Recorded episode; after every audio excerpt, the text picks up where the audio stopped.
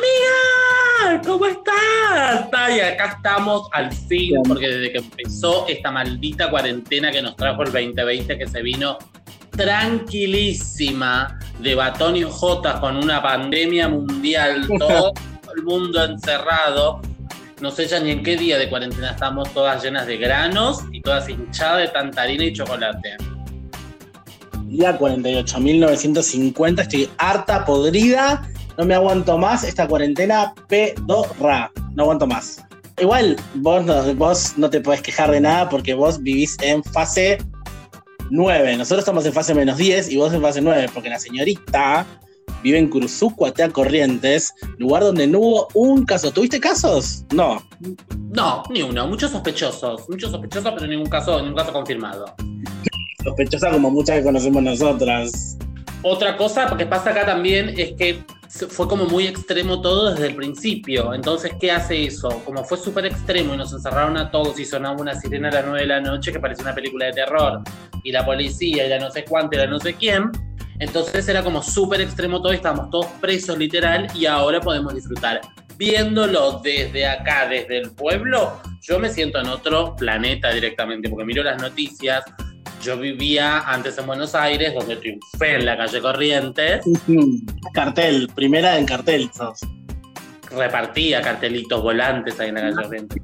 Eh, me vuelvo a vivir a la ciudad, a mi ciudad natal, eh, después de muchos años, que es una, ya sé que es una ciudad, pero yo siempre le digo pueblo porque cuando yo me fui era pueblo y después se hizo ciudad porque empezaron a parir a mansalva porque hubo una época en la que acá no había luz, entonces no tenían tele. una yo me acuerdo que una semana antes de que se aclare la cuarentena, estábamos haciendo la mudanza en tu casa, que chivamos como locas a pleno marzo. Yo venía de un bautismo casi sin dormir, imagínate y a los 3, 4 días se lanzó la cuarentena estricta y vos casi no llegás a viajar. Salí del palacete, porque así le decíamos, del palacete, salí cuatro días antes, eh, hicimos la mudanza y cuando llegué acá, llego y a los tres días, cuatro como mucho, se largó todo este quilombo y acá estamos, todas encerradas. Extraño, y yo siempre digo que estoy podrido y todo el mundo me dice, sí, pero vos estás en una fase más alta, no sé qué. Em, extraño mucho salir, pero salir sin preocuparme en realidad. Es como salir, agarrar, agarrar cartera y agarrar calle e irme y sentarme en algún lugar y qué sé yo. Ahora se puede, porque yo puedo, porque en esta fase en la que estamos nosotros, en fase 5, se puede, pero mm, muy estricto, muy estricto y cuatro personas en la mesa y está bien y lo entiendo. Es como extraño la multitud. Ahora, ustedes están en fase 5, ustedes están muy relajados. No hace falta contarle a todo el mundo lo que es la fase 1, la fase 0, porque la estamos viendo todos acá en Buenos Aires y la verdad nos queremos matar todos. Igual salís a la calle y parece que no hubiera fase directamente. Que estuviéramos en, no sé, en una vida normal con barbijo, pero igual está esta preocupación de que si llegas a toser o llegas a estornudar en la fina del supermercado, va a salir el chino con 40 lisoform y no te va a dejar ir. Supongo que esa preocupación igual allá lo tiene. Sí, toser se convirtió directamente en un arma letal. Es como ir, ir a Estados Unidos, ir a Estados Unidos con una remera de Saddam Hussein que diga I love Saddam Hussein. Tose una y toda, todo, todas las que están en esa cuadra giran la cabeza tipo película de terror y hacen y da vuelta la cabeza y la miran como diciendo nos vas a matar a todas. Eh, seguro, por tu culpa ahora todos tenemos COVID. Pero eso pasa cuando están en la fila del cajero o haciendo algún trámite, porque después están todas en la plaza amontonadas y a nadie le importa. La tosen, vomitan, hacen lo que quieren. Este fin de semana, por ejemplo, este fin de semana, ¿qué pasó? No pasa nada. Pasa un chajá caminando por la esquina y salen todos los vecinos a mirar porque es lo más loco que sucede. Eh, ¿Qué es un chajá? una especie de animal? Un chajá, un pájaro, boludo, que dice chajá, chajá. Ese. Y este fin de semana alguien tuvo la grandiosa idea en esta ciudad de hacer una fiestuchi clandestina. Denuncia una vecina, porque acá la vecina es muy de denunciar, te denuncia toda la vecina acá, y más ahora en pandemia. Va la policía a la casa, eran 110 personas adentro de una casa ¿Pero qué era? ¿Un 15? ¿Un casamiento? ¿Qué era? El quilombo que se armó. Era una fiesta. Era como que vos y yo organizamos una previa antes de ir a bailar. Claramente, en la era de la tecnología y del celular, la vecina grabó todo cuando salían las 110 personas y se escucha al policía contar 20, 25, 26, 27, 28. El video viral en todo el pueblo, la gente comentando, diciendo que no quieren a nadie, que no respetan a nadie, que quieren matar a todos y que no Ahora, pregunta, ¿no? Porque vos sos medio celebrity allá, ya sabemos que sos como la Madame avión de Cruzucuatiá. ¿No te invitaron a esta fiesta? A ver, no. No, no así. Me dijeron, yo sabía que iba a haber la fiesta. De hecho, si yo quería, confirmaba asistencia y asistía. Pero como ya estamos grandes y como se llama nuestro, como se va a llamar este podcast, desactualizadas, estamos como medio desactualizadas, tanta joda.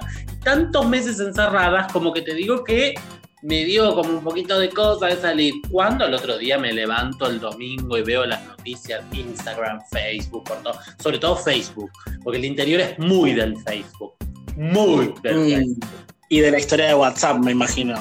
Historia de WhatsApp como loca. Pero la noticia y el chisme corre por Facebook. Hay varios Facebooks donde corre el chisme por supuesto que mi vieja no sabía que a mí me habían invitado a esa fiesta y ni siquiera le voy a decir porque si le llego a decir me mata. Eh, y yo decía, ay, menos mal que no fui, menos mal, menos mal, menos mal, porque si no yo iba a ser la número 110. Y van a decir, el puto también estaba metido ahí. Presa, presa en Curuzucuatiá. Con todo, con todo lo que hicimos en Buenos Aires, no terminamos de, detrás de las rejas, vamos a terminar allá. Igual estoy tranquila acá en el pueblo porque sé que la última vez que salimos salimos juntas también, porque todo pasó así. Yo me vine y ya ustedes se quedaron presas ahí adentro de sus, de sus casas y así que estoy como tranquila con eso, porque ustedes no andan de joda y yo estoy acá tomando mate un sábado a la noche. Están encerradas igual que yo y peor, porque yo puedo ir hasta el kiosco. Sí, igual nosotras, a ver, sabemos muy bien quiénes andan por acá si no son fiestitas clandestinas no nos vamos a hacer los boludos, existe y la gente que está haciendo lo que quiere, pero eh, hay que tener cuidado, hay que cuidarse. Virus, amiga. Para ustedes salir a la panadería es de Walking Dead, en vez de que lo agarre un zombie en la esquina y que las muerda, lo único que no quieren es que le agarre el virus, van corriendo y salen corriendo, todas envueltas con esos plásticos en la cara, con toda la radiografía, la vincha, el barbijo, el pañuelo, no sé qué, el alcohol. Acá no se vivió esa locura de la desinfección constante todo el tiempo de eh, cuando entras a una casa o cuando entras a un negocio. Acá te ponían alcohol y gel en la mano y ya está. Acá no llegó ese coso de. Mm, ese, ese, ese, plástico que se ponen todos allá en Buenos Aires. Esa locura nunca llegó. Y cuando después el gobernador dijo como que bueno, como que, dejaba em, a criterio de cada intendente qué hacer, eh, y dijeron que estábamos en fase 5, fue una gran suelta, en vez de una suelta de paloma, fue una gran suelta de barbijos y alcohol en gel y salimos todas regias.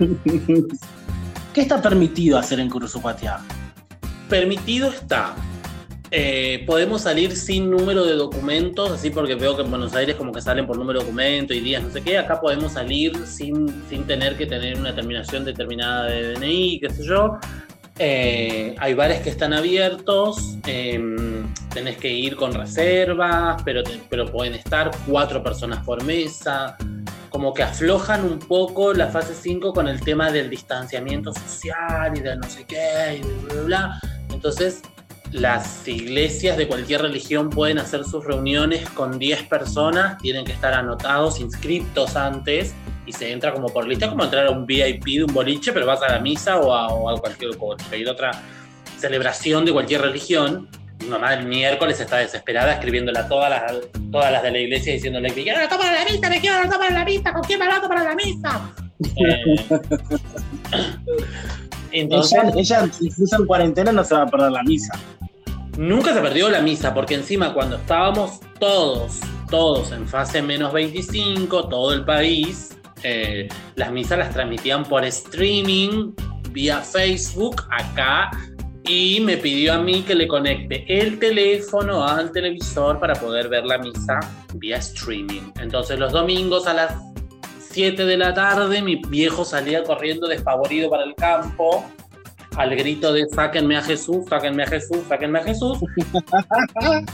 Y como yo no estoy viviendo en la casa de mis papás, yo estoy viviendo aparte, entonces yo le decía, bueno, mami, este besito y me voy. Y mamá se quedaba sola sentada en el living mirando la misa eh, en casa. Hasta que un día pasé y le dije, estoy haciendo la colecta. Pasé con una bolsita y le dije, ya que estábamos en misa, me tenés que colaborar con, con la colecta. Me sacó a escobazos limpios. Pasa la caratita. Me sacó a escobazos limpios, imagínate. Amiga, estamos tan desactualizadas, tan, tantos meses han pasado, tantos meses. Creo que no había nombre más adecuado para nuestro podcast. Desactualizada de, eh, la vida en general, en realidad. Desactualizada de, eh, de toda esta movida LGTBIQ, ZW, em, desactualizadas de las nuevas modas de Levante, de las nuevas modas de eh, de, lo que le gusta a la gente, de lo que le gusta, siempre desactualizadas. Influencer, TikToker, todas esas cosas que, chicos, usábamos TikTok nosotras hace 10 años cuando nadie tenía TikTok.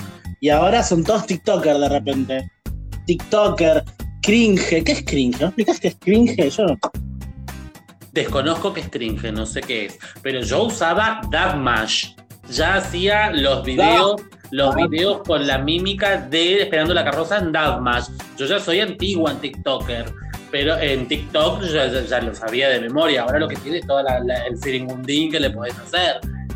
Desactualizadas, eso, de eso también, de, tema influencer, porque de repente el influencer se convirtió en un rockstar. Eh, y para nosotros nuestro rockstar era, no sé, eh, Madonna. Yo iba más por Britney, pero bueno. Brindy moderna, ¿qué te hace la pendeja? Brindy moderna. Nosotros somos de la época de la No, no, porque nosotros nacimos en el 87, pero vos sabés muy bien que nos criamos en los 90. Y nosotros somos, somos del 90. No te equivoques. Yo soy del 2000. Ya lo dije. Cara dura. Vos no sos de los 2000, vos sos más atrás del 2000. Y yo también soy más atrás del 2000. Y ya pasamos esa barrera de los 30 que decís, ¿qué pasó en el medio? Porque yo el último recuerdo que tengo cuando tomé la comunión con esa cara agria que tenía en la foto de la comunión. Y de repente ya pasamos la barrera de los 30. Y de repente hay rockstar y famosos cantantes que se quedaron en el pasado. Toxic de Britney Spears, año que se estrenó. 2001, 2003, 2004. No sé, pero tiene casi 20 años. 20 años. Y, está, y están todas nuestras playlists, en todas nuestras playlists. 20 años y lo bailamos en el estreno y tengo recuerdo de estar fascinado cuando se estrenó. O sea. Oh, estar esperando el video en MTV. Imagínate, soy mi papá que cuando yo era chico me decía, yo vi los pasteles verdes en el club de acá del pueblo. yo le decía, ¿qué?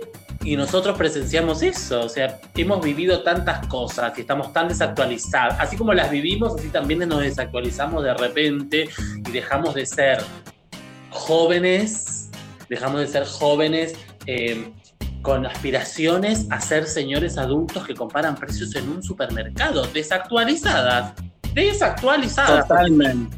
Te querés levantar uno, te quiere levantar un pendejo de 20 y te dice, me encantan los mayores. ¿Qué? Por favor, salí de acá, desubicado. Salí de acá. Ahora, lo que no vamos a estar nunca desactualizadas son las ofertas de día y de coto. Ah. y si quieren hacer unos chivos y mandarnos algo, no hay ningún problema. Amigas desactualizadas, episodio 1, virus. Creo que vamos bastante bien.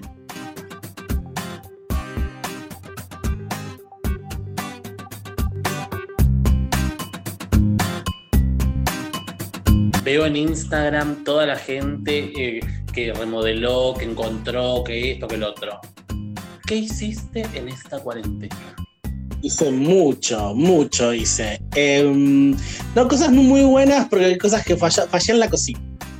viste cuando hay mucho que está en la cocina, hay mucho que se empezó a cocinar, que de repente yo le digo a todas las personas que me mandaron fotos de las cosas que cocinaron cuando se termine la pandemia, lo van a tener que probar y van a tener que hacer una cena, almuerzo, brunch, lo que sea, y yo quiero ver todos esos platos arriba de la mesa, porque acá todos se hacen los marubotana y después hay que tener pruebas. Yo intenté hacer un pan, una torta, no me salió nada de esas cosas. Sí, me hice una mesita, lo cual me quedó bastante bien. Y estuve mucho ordenando. Ordené mucho la cocina, ordené mucho los cajones, ordené el placar, di vuelta a la casa. Bien, me reencontré en mi área de, no sé, en el área hogareña, digamos, en el, en el área, en, en, en, el Barbie carpintera haciendo una mesa y después en el Barbie ama de casa. Esta cuarentena me tiene bastante ordenadito, bastante todo en su lugar. Aprendimos que, y uno si va a estar acá todo el día, mínimo que lo vea lindo, pues, Es, que, es que antes nosotras vivíamos como muy a mil, vivíamos, eh, vivíamos con potencia, sobre todo los fines de semana. ¿Y vos qué hacías? Agarrabas la mochila un viernes y te ibas a mi casa. Porque contémosle también a la, gente que nos escucha que vos vivías en provincia de Buenos Aires y yo vivía en capital. Entonces era mi casa, de repente era el búnker y vos los viernes te ibas y tu casa quedaba como la dejabas. Entonces no estabas directamente. Sí, sí. No, nunca, nunca estaba. Y aprovechábamos para salir y caminarnos todo Buenos Aires todo el fin de semana. Por suerte, por suerte, vivía cerca de Once, muy fanática de Once. Ay, qué fanática de Once, de la chuchería, de la tela, del, del, angelito para tapar la botella, del mantel con perrito, toda la cuestión. Eh, entonces era como salir todo el tiempo y vivir como éramos la Sex and the City todo el tiempo vagando por la ciudad de fiesta en fiesta, previa, no sé qué, que yo no sé cuánto, y de repente todos volvieron adentro, todos empezaron a quedar más, claro, uno al estar en su casa se pone a mirar cosas y dice, ay, qué feo ese mueble que tenía y antes el mueble estaba lleno de cosas. Entonces todo el mundo empezó como a redescubrir, a tirar cosas, que tirar es la cosa más hermosa del planeta. Evitar. Tirar y tirar y tirar, que a mí la mudanza me vino de bien porque he tirado tanta cosa tanta chuchería. Era una vieja coleccionando souvenirs de los 15 de la primer nieta que hoy tiene 78 más o menos.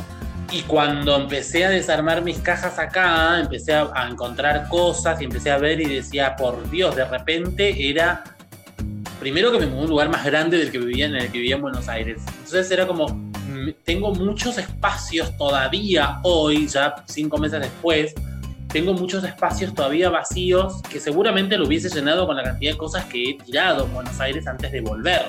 Entonces, eh, lo mismo te pasó a vos, porque nosotras estamos todo el tiempo en comunicación, entonces era como, de repente me llegaba tu videollamada y estabas con la cama llena de cosas y terminabas y me mostrabas cómo ibas organizando, te te iba guiando cómo organizar ese vestidor que era un campo de guerra minado, era una cosa terrible. Un campo de batalla.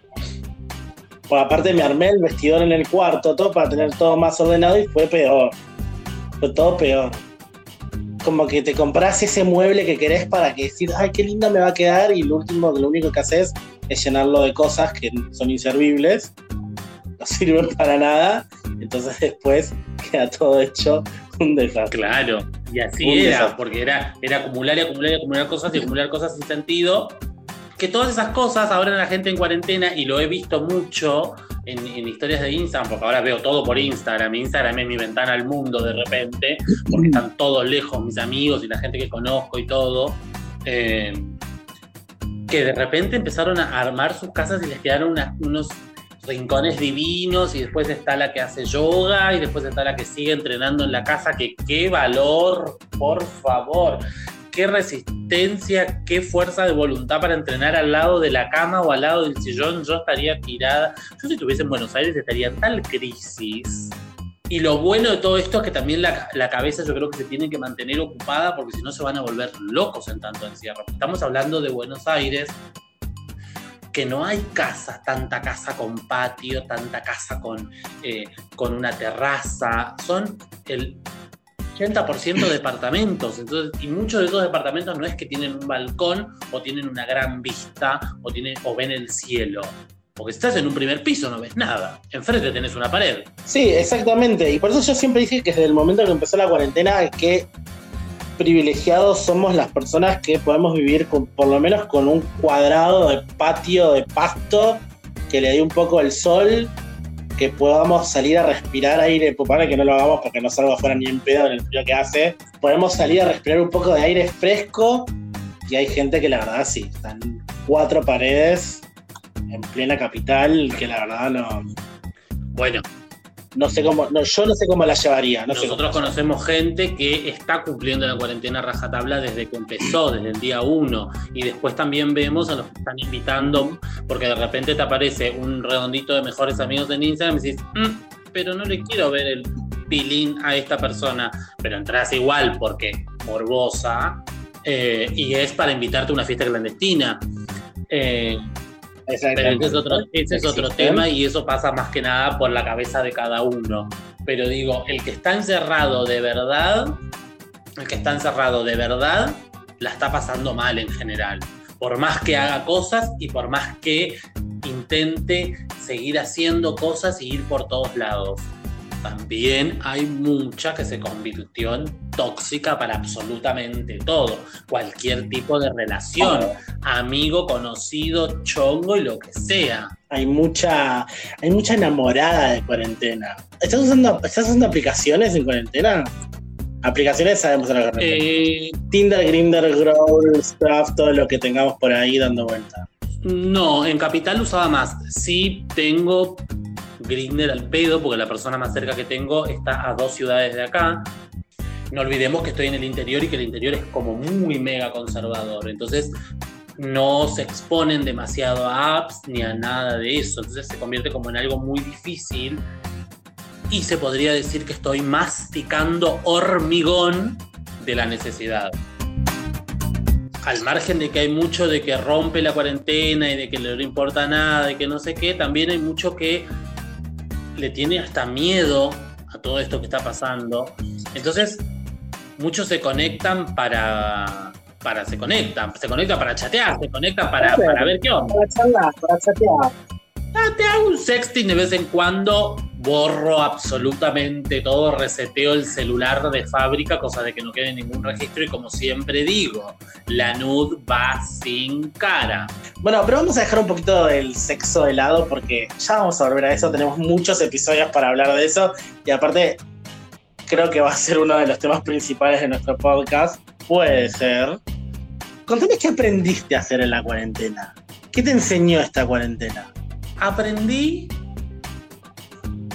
me en realidad no es que aprendí, me reamigué de nuevo con la lectura. Eso es algo como que me gustó porque empecé a leer de nuevo, porque llega un punto en el que estoy tanto tiempo quieto también, porque eh, lo de la fase 5, digámoslo, eh, es hace un mes atrás, antes era súper estricto todo, un mes, dos meses atrás, antes era súper estricto, entonces había que quedarse adentro, era como podía ir hasta la casa de mi mamá con un permiso y a las 6 de la tarde tenía que venir a encerrarme y cerrar todo y quedarme adentro y, y llega un momento en el que tanto Instagram, tanto Twitter, tanta cosa, no sé qué, como que me aburría y una noche dije, ¿qué hago? Porque no quiero mirar más Netflix, porque no quiero mirar, no quiero hacer nada más de lo que hago siempre y me reencontré con la lectura.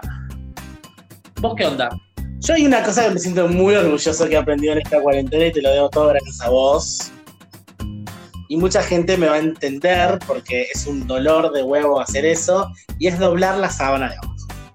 La sábana de abajo de la cama, nadie sabe doblarla. Yo tengo hoy 32, 33 años. Ay, te juro creo que me acuerdo qué edad tengo. Pero em, no, tengo 33 y pasé 32 años de mi vida sin saber doblar la sábana de abajo, hacerla un bochito y meterla en el placado. Cuando podamos hacer videos, vamos a hacer un tutorial en el cual vas a poder enseñarles a todos cómo se hace para doblar la sábana de abajo. Y no lo aprendí de Maricondo, eso, eso es algo que debo reconocer y debo afirmar y recontraafirmar que yo no aprendí con Maricondo doblar la sábana de abajo. De hecho, ni siquiera vi la, la cosa esta de la Maricondo en Netflix.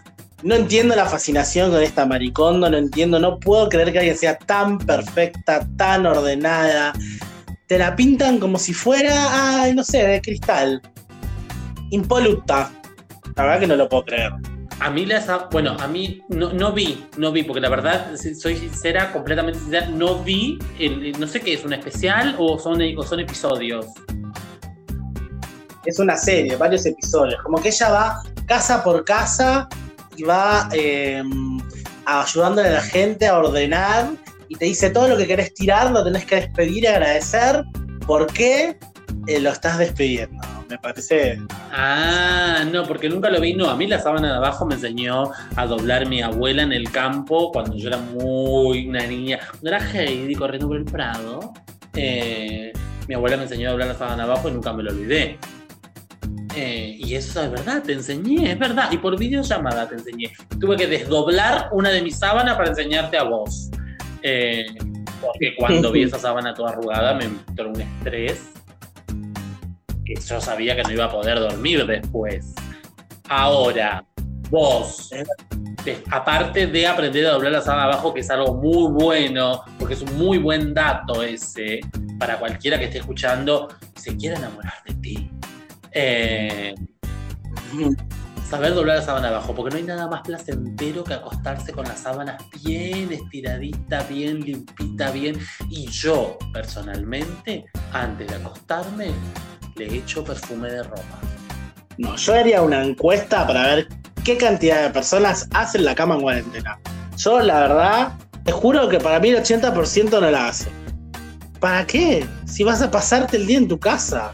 Yo sí tiendo la.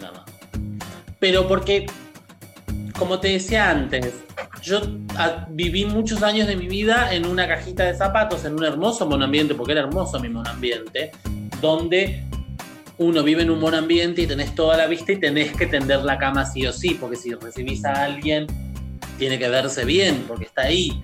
Me quedó eso. Entonces yo me levanto, bajo, tomo unos mates, no sé qué, estoy acá abajo, paso las cobitas, todo, muy bien de casa, subo y arreglo el cuarto. Y el cuarto ya queda ordenadito. Entonces, ya está bien, está todo ordenadito, todo en su lugar voy lavando ropa, voy esto, voy lo otro y voy tirando toda la cama. Entonces voy a la tarde y ordeno todo, doblo todo y pongo todo en su mano. Hablando de eso, se me rompió una percha hoy y tengo que ir a comprar más. Bueno, amiga, entonces creo que me parece que es un excelente momento para dejarte a ir a comprar las perchas eh, y hacer todo lo que tengas que hacer según esta tarde maravillosa. Sí, tema virus de nuevo. No olvidarnos que este, que este podcast se llama Virus, el de hoy, que tenemos que salir con el barbijo, con la llave, con el celular. Antes salíamos solo con el celular en la, el celular en la mano, la llave en el bolsillo y a la puta calle. Ahora tenemos que salir con el barbijo y con el el alcoholcito en gel por la duda que nos usemos con algún sospechoso de COVID. Yo tengo una consulta antes de terminar y cerrar. Yo tengo un barbijo. ¿Cuántos Yo tengo cuatro barbijos. Hay gente que tiene como 80 barbijos. Este es otro tema a tratar en otro momento. Ya vamos a volver con todo tipo de temas y todas cosas más interesantes y vamos a hablar de un montón de cosas. Sí, me copa, porque después, aparte ya en el próximo seguramente vamos a meter alguna seccióncita porque mi sueño de tener un programa matutino no me lo voy a negar y menos ahora que tenemos la posibilidad. Yo hasta no ser una angelita de una angelita no voy a parar. Buenísimo. Amiga, gracias, nada, un placer hablar con vos. Como siempre. ¡Ay, el ego que tenía! Estamos desactualizadas. Estamos desactualizadas, pero estamos conectadas siempre. Así que a todos nos vemos la próxima. Si nos quieren seguir, mi Instagram es arroba nowgobitches. El mío es arroba mariam.gp, en realidad. ¿Es ese, no? ¡Ay, wait! Sí, es ese mariam.pp. bueno, doble N. Y si podemos, lo vamos a poner en la descripción. Doble N, chicos, doble N. Eh, gracias por darnos play. Adiós. Bye bye.